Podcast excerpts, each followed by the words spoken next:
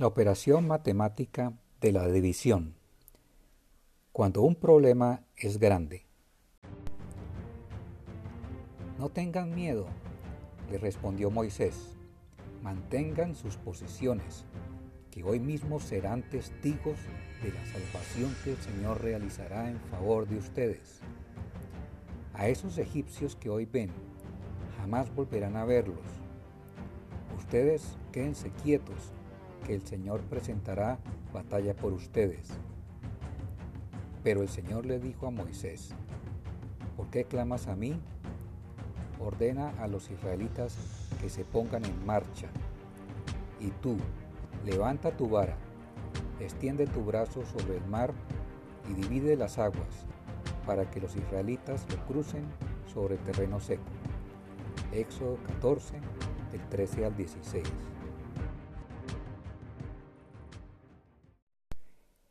La anterior fue la estrategia que Dios le dio a Moisés para liberar a su pueblo Israel, cuando estaban en un verdadero aprieto. La herramienta de liberación que Moisés utilizó fue una vara o un simple palo que parecía una vara mágica, porque en ella estaba todo el poder que hizo que las aguas del Mar Rojo se dividieran en dos, mas el poder realmente estuvo en Dios. Los temores son pensamientos que nos llevan a creer que un problema es verdaderamente complejo y prácticamente imposible de resolver, especialmente cuando tratamos de resolverlo solos. Cuando hay temores, las personas engrandecen sus problemas hasta el punto de atormentarse y quedar paralizadas en lugar de marchar hacia adelante.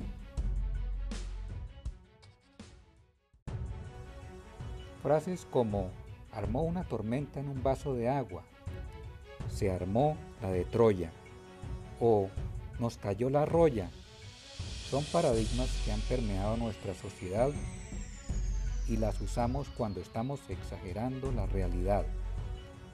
Frente a los problemas de la vida debemos utilizar la operación matemática de la división, haciéndonos la siguiente pregunta. ¿El problema ¿Es nuestra realidad o nuestra verdad?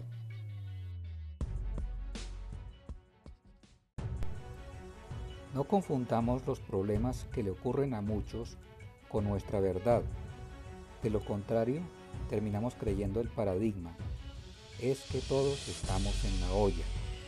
Y eso no es nuestra verdad, porque todo problema tiene solución, sobre todo en tiempos de pandemia.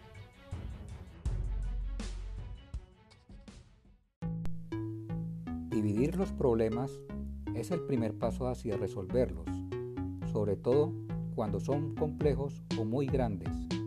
Por ejemplo, en la electrónica los circuitos se miden etapa por etapa hasta encontrar el componente que hay que reemplazar.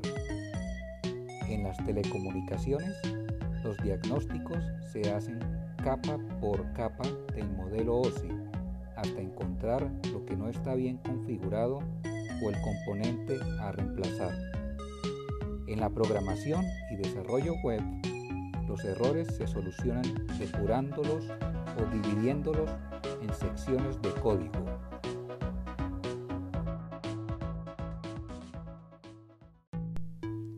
Frente a los problemas grandes, Dios nos ordena avanzar y no quedarnos tanto tiempo paralizados analizando los paradigmas que tenemos.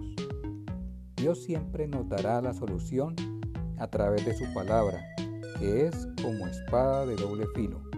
Hebreos 4:12. Y tiene el poder para dividir entre lo que es bueno y lo que es malo, para aprender a dividir los problemas de modo que todos tengan solución.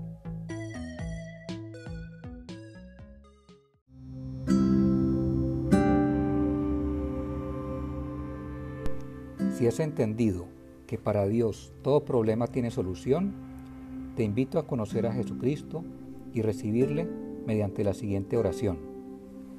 Señor Jesús, yo confieso con mi boca y creo en mi corazón que tú eres el Hijo de Dios vivo, te recibo en mi corazón como único y suficiente Salvador de mi vida. Perdóname Dios por mi pasividad y terquedad al razonarlo todo en lugar de pedirte ayuda. Lávame y límpiame con tu sangre preciosa derramada a la cruz del Calvario. Escribe mi nombre en el libro de la vida.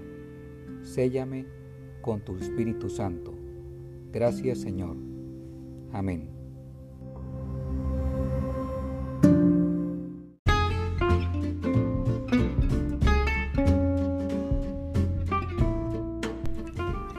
No asistes a ninguna iglesia, puedes unirte a un grupo de oración en una reunión virtual en donde estudien la Biblia y enseñen a ponerla en práctica.